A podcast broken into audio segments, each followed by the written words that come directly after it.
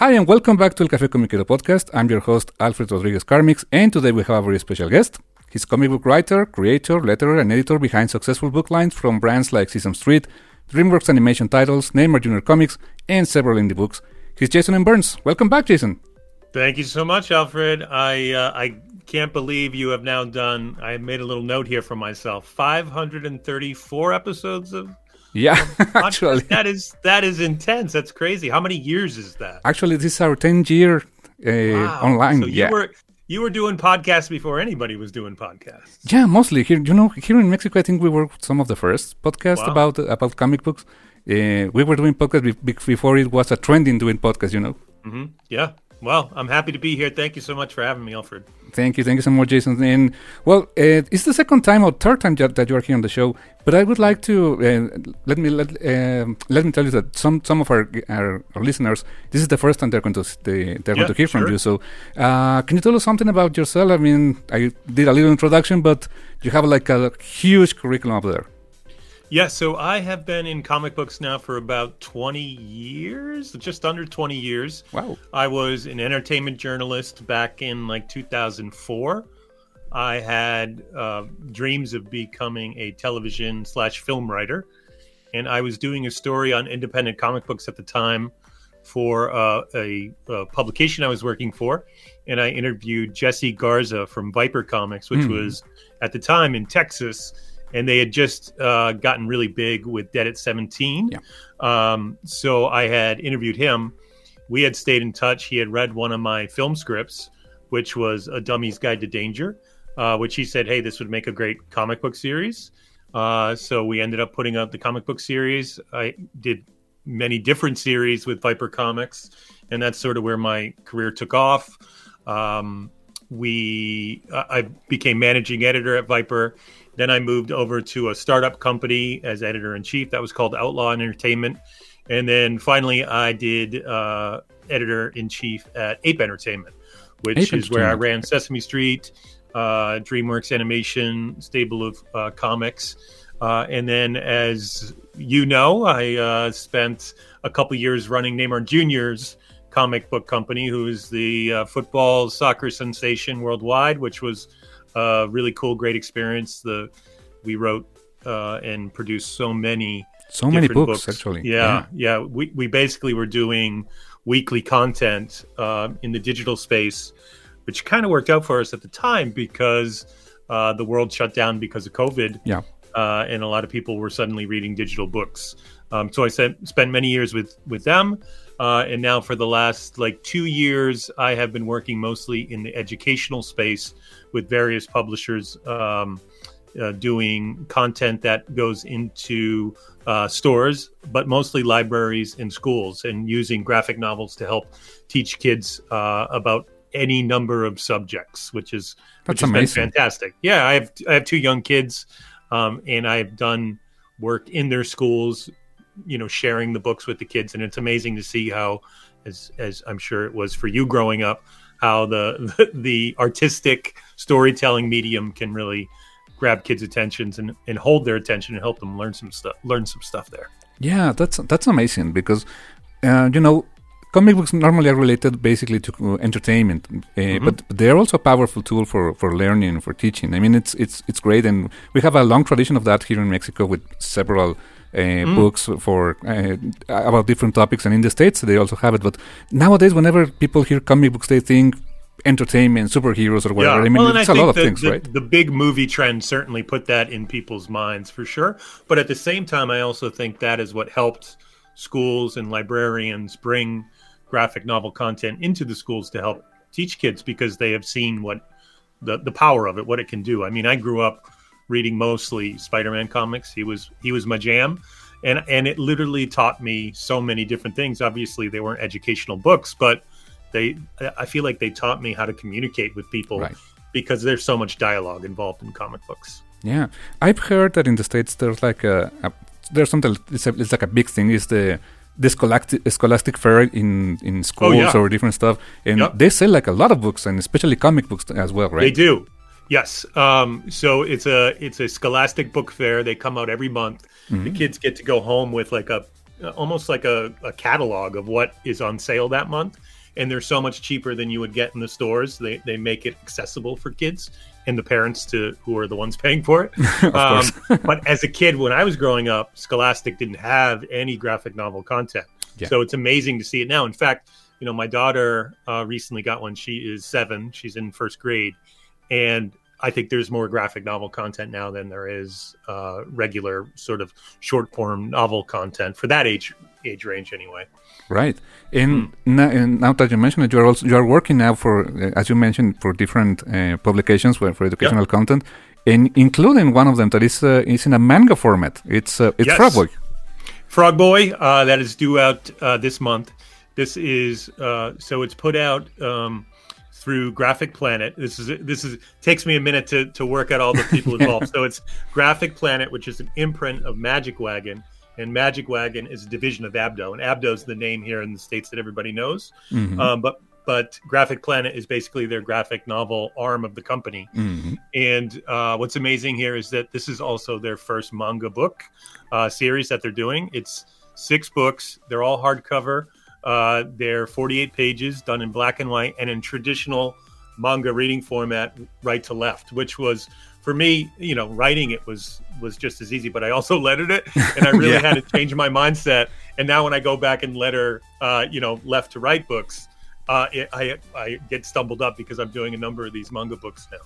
That's very interesting because since these uh, these books are meant for kids, is it uh, like uh, is it regular for them to read stuff in a manga format? I mean, I, I, if I had a kid, I think it would be a little difficult if, for let's say a yeah. seven-year-old or eight-year-old understand that you have to start from the last page to the very first page. No, a hundred percent. And in fact, the first page of the book, if you were to read it, if you opened it left to right, it mm-hmm. says stop, don't read, and it explains uh, to kids how to actually go about reading the book, um, taking them not only through like where they begin in the book itself, but how to read panel to panel and basically how to read bubbles. You know, it's funny growing up, just even reading left to right comic books. Like my parents had no idea what I was doing. Like they didn't even understand. It, and nobody taught us how to read comics. We just learned which bubbles were the ones that you had to read first, and it became inherent. So I think a lot of and manga is very popular with kids these days, especially in the yeah. libraries here in the states. Uh, I think they probably know better than than we do our generation. yeah, absolutely. and uh, it's, it's, actually a, a, learning curve for you because this is the first time you. I think. I think for for, for what I heard, it's the first time that you write uh, in a manga style or a letter in a manga style. Yes. Okay. Um, so first time for both. Uh, this for story. Well. Yeah, this story came to me um, essentially as a pitch, mm-hmm. and then I was able to develop it out and create it um, with those parameters of it being a manga book. So uh, the Frog Boy character was not invented by me, but I mm-hmm. was able to to bring him to life in manga. So I, it feels like, uh, first of all, I, I, grew up loving comic books, so I didn't feel like manga was a huge leap. Uh, um, it, certainly, there's a different way of telling the story, a little more emphasis on the emotion and the action and that kind of stuff. Um, but but yeah, I've, I just I fell in love with it, and now I'm doing a number of manga books with uh, Abdo that oh, uh, will right. also be coming out in the future. Uh, I, am just I don't know if this is going to be a realm I spend more time in long term going forward, but I, I, just I love it. I love the medium, and I love being able to tell the way they're doing it as 48 page books, um, each individual, but they all connect together it just feels like a it's a fun package for for kids and i feel like with my son who's 11 years old uh, i feel like i'm writing for him which is really that's awesome because that's yeah that's the audience we're writing for and all six books are already done. I mean that they are uh, they're yeah, ready to go. So these these these books are ready to go. They'll be in stores uh, in February. Um, as we're talking now, it's the it's the start of the month, and I'm excited. I haven't gotten my copies yet, but I know they're going to be beautiful. They're hardcover.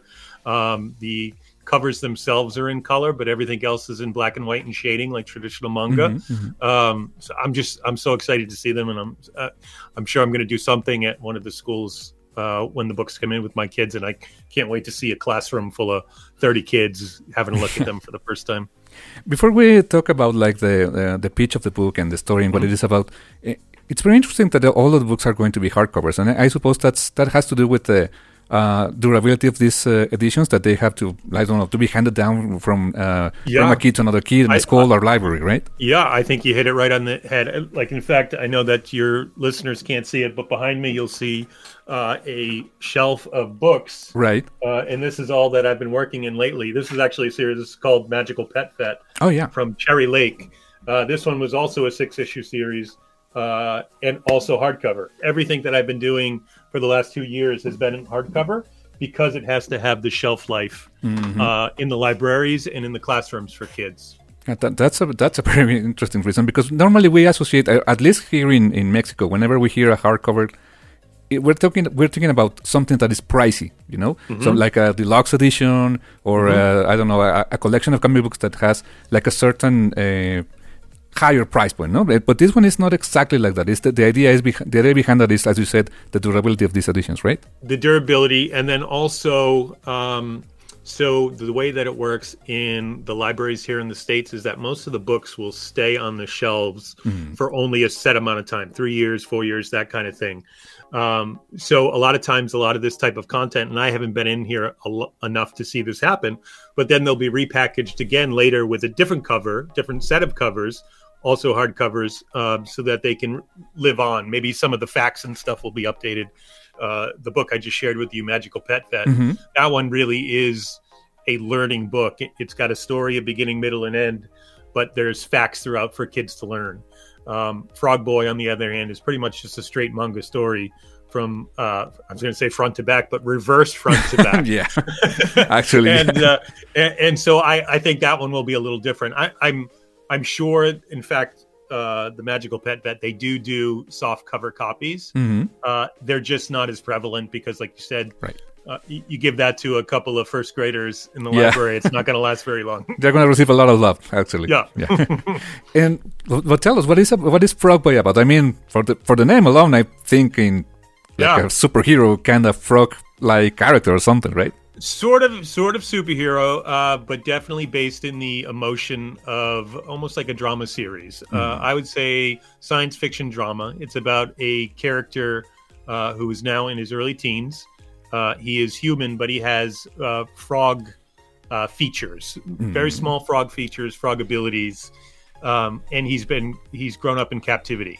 Oh, He's basically been in one room his whole life. He he's never out in the in the street. I mean, no, He- no. Oh, He's he's never seen the outside world. Uh, the first issue uh, is called uh, "Taking a Leap," and so he's finally decided to to try and get out of this place. He doesn't know if it's a prison. He doesn't know if it's he doesn't even know what's outside. Um, and he decides to leave this place that he's been his whole life, and he crashes down onto a van of bank robbers known as the Oh. Disco Queens. Disco Um, Queens. and okay. and therein starts his adventure. Um, he this sort of becomes uh, the Disco Queens become his family because he's never had one, uh, and it's really a story about relationships and and discovering who you are. That's a very interesting setting because uh, the same setting can be applied for so many things. I mean, the, the fact that the, this this guy grew grew up in complete isolation could be like even a horror movie or something. You know? Yes, well, and, and uh, there are some characters who have horrific elements. Basically, what uh, you learn is happening is that the people that have this building, it's called the Tin Can, are creating uh, human animal hybrids. Mhm. And so Frog Boy is just one of them that's been there. And there are many uh, who have had horrific uh, results, some good, some bad. And, and this becomes part of his journey is figuring out why he is part of this this basically scientific experiment gone wrong. And it's also the kind of a story of a fish out of water, but in this case, like the frog out of the pond, right? That's right. The the frog off the lily pad. Yeah. yeah. Wow. the, you mentioned the Disco Queens. They're like the other characters, the other part of the of the family. They are robberies. I mean, they they are like bad guys or like. Um, so it's a little complicated. I don't want to give away too much of Okay. why they're doing it, but they're they're uh, bank robbers for a reason. Okay. Uh, which ultimately ties into uh, Frog Boy's journey of self discovery. That's great. Um, yeah, so so they're not bad. Uh, just like the character from uh, Wreck It Ralph, just because bad Hmm. guy, not bad guy. Um, so they uh, they seem uh, seem that way at first. They seem like they're a little shifty, but ultimately, they're what they're doing is for for a cause. And, and you know that that's some that's something that, that I noticed from all of your writing when we were working together. Mm-hmm. I mean, uh, me as a translator from your books in Neymar Junior. I, always noticed that you always you always put like a theme in every book. I mean, uh, the the um, uh, ink title, for example, has mm-hmm. a certain yep. uh, feel to it. Like uh, it's also discovery. It's also like a, a sense of uh, responsibility or something. Uh, mm-hmm. I remember the Red Card book, the zombie yes, book, yep. has another kind of mm-hmm. element. The social media, the social monsters, they have like a different uh, thing going on. But you're also, you're, I think you're always looking for like the human element behind every character. I am, and I, and I bet you a big part of that is growing up such a fan of Spider-Man, which was, you know, it's it's yes, he's battling crazy rogues mm-hmm. in his gallery, but ultimately it's about his journey as a human and how he's going to use that responsibility and carry it forward. And um, you know, as much as I loved comics, I also loved film and TV growing up. That's what I wanted to do in terms of writing and and being able to add those human elements to my work makes it enjoyable for me. I think you know, and certainly uh, it it. I still I've been writing professionally 20 years and I still love it and, and I think is if I got to a point where I was doing things that I didn't love then I'd probably go right back to that same thematic idea of adding something into it that made me feel like there's some growth to the character. I think that I, for me there always has to be some kind of growth. Yeah, absolutely. And I noticed, and I've, I've seen that in all uh, in the different characters that you worked on. In, in the, they definitely grow. They they are never the same as when we started off with in every story, and that's great. Mm. Oh, well, that's awesome. Thank you so much for saying that. And you also mentioned you were working on this book that you showed me actually in, in the video. The is uh, the yes. pet vet, the medic, uh, magical pet vet. Magical pet vet. Uh, so this is my favorite series uh, that I've done in a long time. Um, in terms of like younger audiences, you know, I uh, as you mentioned earlier, I did do Sesame Street mm-hmm. many years ago. This feels like that for me, but uh, it hits near and dear to my heart because I love animals. I love dogs. I have been helping out at a vet uh, one day a week for many years, uh, and it, so that sort of stemmed from my my work at the vets. Only yeah. Magical Pet Vet instead of seeing dogs and cats. Uh, this office is seeing unicorns and Whoa. Bigfoot and Yeti and stuff. Yes, so and it's uh, it's a fun little series for kids. Like my daughter, uh, she, when I when it first came out, she was six, and she fell in love with it, and I had so much fun sitting there and reading it to her. And it's really in that sort of kindergarten, first grade range. That's a great advantage that you have your audience at home, actually, right? Yes. Yeah. Oh, I bounce so much off of my kids at home, especially so. if I'm writing like for older kid characters and just saying, you know, is this what a kid would say these days? Yeah. Because, you know, it's, it's, it changes quick. Absolutely, yeah. um, so, so, Medical Pet, but it's already out. How many volumes were are out there? It is. So that's already out. There's six books of that one. Um, the uh, I can't give away too much, but I think we're going to see some more of that uh, oh, okay. in the near future. So six books are out now. That's Cherry Lake Press, um, and uh, it's it's not as meaty as the manga mm-hmm, Frog mm-hmm. Boy. That's 48 pages. This is 24 pages, and trying not to turn away from the mic. Nothing don't worry. But uh, like I was saying uh, earlier, this one also has like like facts for the kids. So if we're talking about uh, something specific in the book about uh, sneezing, for example, because this one is called the Yeti who coughed up who uh, coughed up confetti. If we're talking about something that is ailing the the Yeti, then we'll break it down to what it really means in science as well, which is like cool. a virus or something. Yeah. Mm-hmm. Yep. Okay, that's great. That's awesome. And well, one thing is that uh, most uh, most people of, in our, in our audience uh, they they regularly buy uh, comic books in Spanish, but they also buy mm-hmm. Uh, books printed in English. They are distributed sure. here in certain stores.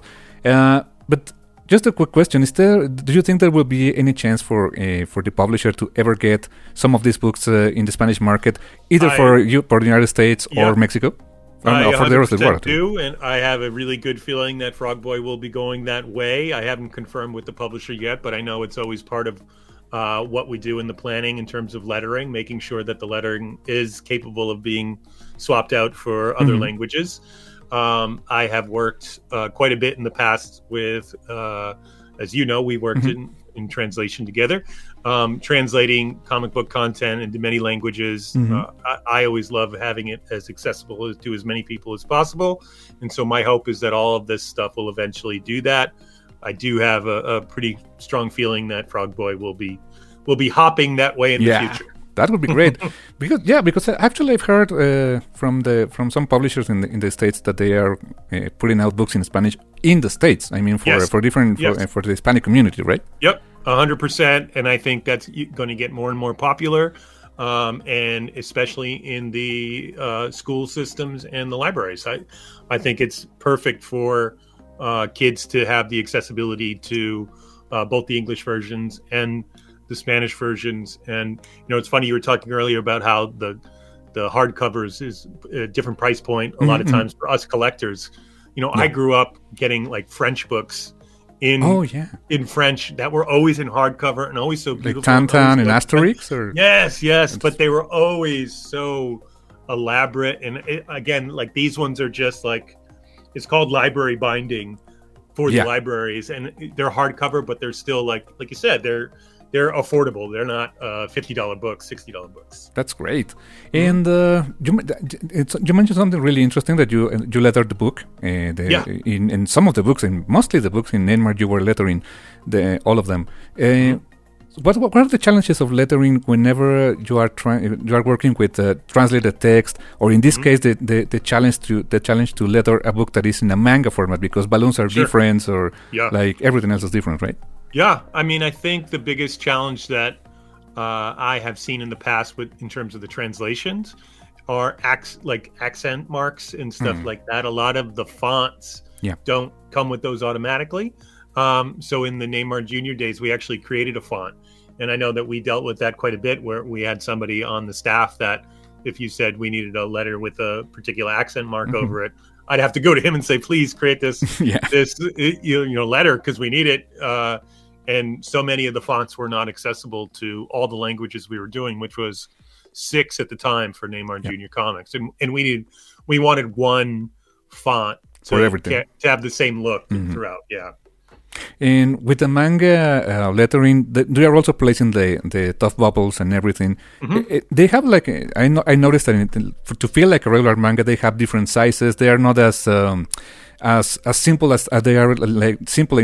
I mean, I'm quoting simple, right? yeah For um, for American books, no, but they have like different sizes, shapes, and uh, they they they take like a lot of space in the pages because normally we are when we read a, an actual manga translated into into English or Spanish, there's like a different way the text is set in because they Sure. they're reading from oh yeah, from the top of the page to to, to the yeah to the so bottom, when right? we're reading it there's a lot more white space in the Mhm. bubble Right. um so we've actually tried to carry that over in in the manga we're creating uh basically give the bubbles more breath to to breathe Mhm. um so we're not doing uh such elaborate shapes that it would seem like it wouldn't fit with the text Right. but we are making sure that it is not just sort of straightforward uh, English made comics where everything is kind of tight in the bubble and Yeah. and looks very specific to to American comics. We're trying to avoid that. And we, we didn't talk about the artist. It's Dustin Evans is doing the art, right? So yeah, Dustin Evans uh, is doing a bunch of the art. There was uh, a art team that started uh, the series and basically established the characters, Mhm. and then Dustin Evans stepped in and, and did the books themselves. Uh, and uh, Dustin, uh, he and I have been working together really about twenty years now. He was the first artist who ever did any character work for any of my comics back in the Viper Comics days. He did the first like sketches of a co- as a character, and that's where I Oh. met him. And we've been working together for 20 years ever since. Wow. Yeah, I mean, I, I I had the chance of uh, taking a, a look at, at some of the some screenshots about uh, with, his, Mhm. with with his art, and I remember he oh, he also penciled some books in the Neymar Junior days, or the, he was doing lead, uh, color color as well. Yeah, so he did quite a bit. He was doing, um, he did some art. He did most of the coloring in those Mhm. books, uh, which is how he started out his career was doing uh, coloring in comics. And uh, but he has a very cartoony style, but he also is very adaptive. Uh, Yeah. And as you saw with Frog Boy, he really had to change his style Yeah, a lot. to to to work with the very more detailed Frog uh, Frog Boy universe. Right, and Jason, also you mentioned that you, uh, well, when we when you contacted me again, mm-hmm. uh, that you were doing something that I didn't know you you normally do, which is yes. podcasting, and you already you also have a podcast, and it's quite an entertaining podcast, and you have a quite interesting co-host. Well, thank you very much. Uh, we we are nowhere near the four 534 episodes. Um, you already have a lot of content. we started back in uh, October. We did a pilot earlier in the year last year. Um, and the general premise uh, so the co host is Danny Nucci, who's an actor. He starred in Titanic, The Rock. Um, he was on The Fosters, the ABC family TV show, for right. a long time. Uh, he's just been on so much stuff. He and I met. I was writing and directing a TV show uh, back in 2011. Uh, we met then. We've been writing on and off ever since together. But whenever we would get together, we would just start talking about wacky subjects. So we were talking about like acorns or something like like the meaning of life and we would, okay we would yeah it's a very, very large very, range very yeah. wide range yeah. um, so we said why don't we try to turn this into a podcast so we are a guest uh, interview format podcast we put out new episodes every tuesday and thursday it is uh, every week there's one celebrity mm-hmm. which is usually on the tuesday and then one expert which is on thursday Right. And we will uh, talk about weird subjects with whoever comes on. So we've had comedian Richard Lewis. We talked about laughter mm-hmm. with him. That seemed to really fit. We just had Ed Begley Jr. on the actor. We talked about eco friendly. We have Ron Funches, the comedian and actor, on next Tuesday, and we're talking about sweaters because he loves sweaters so much. And then we right. we actually did an episode on acorns, uh, covered bridges. I mean, we've done so many weird and funky subjects just because they're of an interest to us. Um, and we have, uh, I don't know, did you ever watch the 12 Monkeys TV show? Yeah, absolutely. Yeah. Uh, okay, so Todd Stashwick, who is oh. on that show, he is coming on in a couple weeks uh, to talk about Dungeons and Dragons. He's a big Dungeons and Dragons fan. He's a, dra- he's a Dungeons and Dragons yes, fan, right? Yes. Okay. Um, and uh, we have one of the Garbage Pail Kid artists coming on to talk about Garbage Pail Kids and then we'll be doing like really serious subjects. We did one on death with the producer of the Final Destination movies, and whoa, so that, that should have been wild. yeah, so so we try to pair the subject with somebody who has a passion for the subject or has a strong opinion on it, or if they're an expert on that particular subject itself. It's called the What About Podcast. It's at the whataboutpodcast.com, which is where you can find the Apple and Spotify link as well. Perfect. And how many episodes do you have already out? So we are uh, we're on 36 episodes are live right now. Right. And we are currently uh, working on the interviews for coming up on our 50th. So we're, we're I don't have the confirmation yet, but we got a really big guest coming on for 50 we're hoping for. We're just trying to squeeze it in there before uh, our time that we need to get it done in. So hopefully if i if i get that information soon i'll let you know alfred and we can absolutely let people know that's that's great and it, I, it, will be very uh, comic book fans will en- enjoy the guests so. That's perfect. And I, I, mean 36 episodes is not so much to catch up so if you're listening to this for the first time i mean you have quite a few hours to uh, of entertaining stuff with you. Yeah yeah and we we try to keep them pretty digestible. They're usually like 30 to 45 minutes. Um, the first half is about uh, the career of that person, and then the second half is about that subject that the episode is based on. So, um, yeah, it's it's been so much fun. I come from a uh, entertainment uh, reporting background. That's again how I met mm-hmm. Jesse Garza from back in the day, uh, and got me into comics. So, and then Danny and I have just, you know, we have fun talking about nonsense and serious subjects alike. So, so we're running with it. That's absolutely great. And this, uh, uh, what, what, what, is it the first time that you that you host a podcast? Yeah, this is the first time I've hosted a podcast. Uh, that's why we did a, a pilot originally, just mm-hmm. to see if it would work. Uh, Danny and I have a, a, great relationship, so you know we just kind of uh, set up ahead of time what who's go- who's going to handle what part of the subjects, and then we we don't do too much prep. We just dive in with the the That's guests right. to try to keep it as natural as possible. Yeah, most like the things we're doing right now, actually. yeah, yeah, hundred percent. Yeah, because that, that's like the, it feels natural. Whenever I mean, I, I've heard a, like a lot of podcasts. I mean, they are great content from a lot of people, mm-hmm. but some of them I feel like they are really produced, and I think yeah. I like when it is more organic. You know. Yeah, I agree with you. I mean, same, especially with the interview format. We didn't want it to feel like, and no offense to the Tonight Show, but we didn't mm-hmm. want it to feel like it was all discussed before, and then we're just repeating it for everybody. Yeah, yeah, yeah. You, yeah, you can you can feel that when when you okay, cool. start awesome. certain stuff. Yeah, nice. and um, let's say, uh, what will what do you think would be uh, should uh, I mean, what do you think have been like the most uh, the most interesting subject you touch on the, upon your podcast, and what would be what do you think was the the most challenging? Um, well, the most interesting. Let me. I'm just going to pull up some of the stuff here, just so I can, I can see. I, I the the ones that really get me are the, the really obscure ones, like where I can actually learn a bunch of stuff about it. You know, death is one thing. We're all yeah. going to have an opinion on that, but none of us really know it, mm-hmm. know what it is. Yeah. But like acorns, the the woman we had on, Marcy Meyer, she was an acorn expert. She wow. she ran an acorn business in Greece and so we learned so much about acorns that my poor wife probably had to listen to me talk about acorns for a week after that.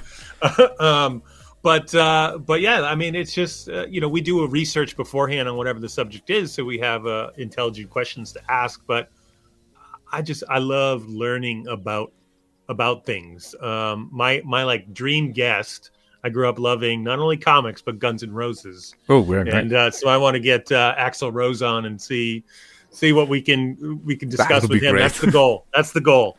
One day, I hope so. I, I one mean, day, one day. Yeah. I, that that would be absolutely great, and I, I am thinking also that having this uh, experience with the podcast, because as you mentioned, you have to uh, make some research about stuff and mm-hmm. learning more stuff. Do you think some some uh, some of stuff of that translate into your work as a writer? It does. In fact, I think my work as a writer the last couple years in educational publishing has helped me research hmm. stuff for the podcast because now that I'm working on stuff that actually needs to be verified through fact checkers for yeah. for the kids to learn, um, it has given me a new way to research, and it's it's really helped me prepare for for whatever subject we're tackling. Yeah, and do you think this works like uh, the other way around when it's something that you research for the podcast has translated back to your work as a writer? So, like maybe like Acorn Man. Maybe I, I don't know. Since you mentioned Acorn a lot, I do like acorns.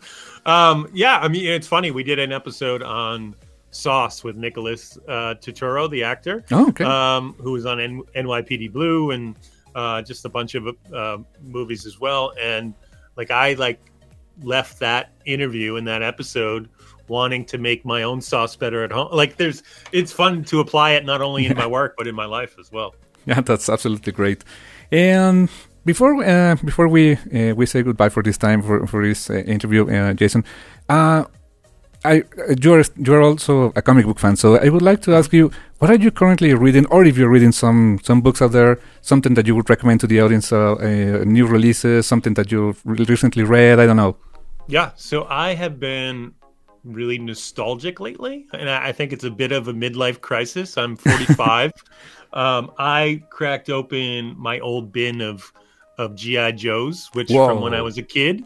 The Laurie um, stuff. And I and I put them up uh, uh, in my office, and then in doing that, I also pulled out all my old Spider-Man books, and uh, I have been reading uh, early Amazing Spider-Man. In fact, I have uh, Amazing Spider-Man 28 over here, the first appearance of the Molten Man, mm-hmm. which is uh, so I was just wa- reading that one. I've been going through the entire uh, catalog of the early Spider-Man stuff, and it's been I hadn't read it in a while, and I did the same with. Uh, I really loved. Uh, oh my god, I'm drawing a blank. Uh, the book with Morph and Blink. Um, uh, Exiles. Yes. Yeah, oh man, I was yeah. I was rereading through all of my Exiles great issues stuff. as well. It's great stuff. So imaginative and yeah. creative, and there's something really cool about. You know, I'm I'm a digital guy now. Most of my stuff is digital, but the reading an old book, smelling the old pages, yeah, it takes you back to when you were a kid, which is what made me is when I fell in love with books and and so I admittedly I'm not reading a lot of new stuff right now, but I am reading a lot of old stuff and it's all the stuff that it sort of pokes my heart and makes me miss being a kid. Yeah, it was great. And, I mean, you mentioned you had like the, the Amazing Spider-Man number 20, 28, but it's actually the, the, the floppy issue there. The... Yeah, let, let, me see. Yeah. Oh my god. Okay. yeah, it's something quite hard to get actually. right? Yeah. Whoa. So I don't know. And then I got the first appearance of, Of the Rhino. Rhino as well. Yeah, these are all from wow, that's a really as cool collection, as a man. kid. Yeah, yeah.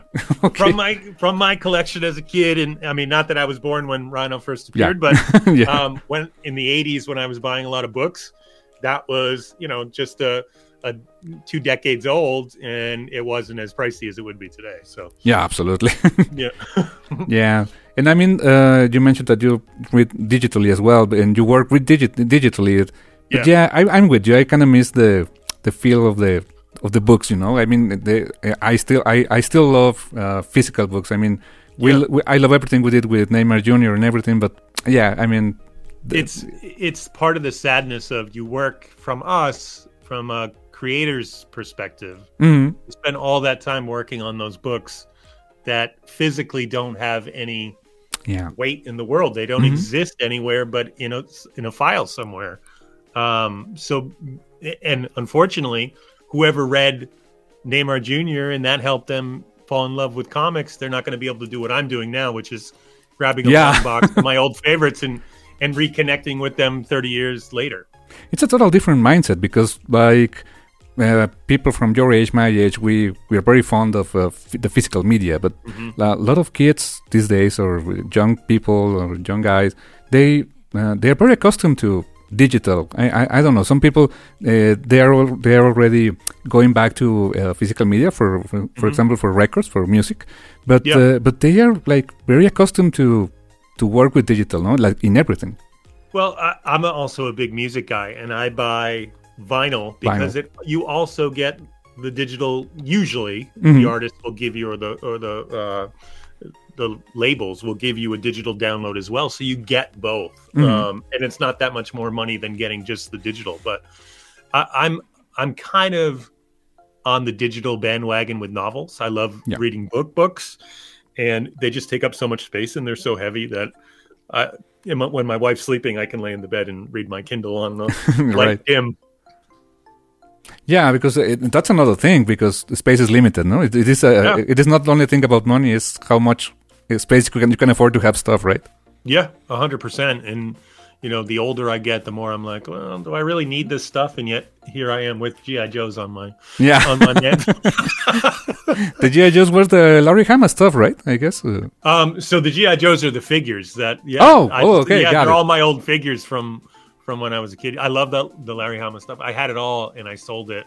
I don't know. Uh, to so I was big into GI Joe as a collector. Mhm. Like ten years ago, I had a GI Joe room, and I got crazy. I bought like I don't know a hundred Viper characters, and I Wow. had these big battles and everything. You know, so I I just went overboard and I sold a lot of my stuff when uh, when my kids were born.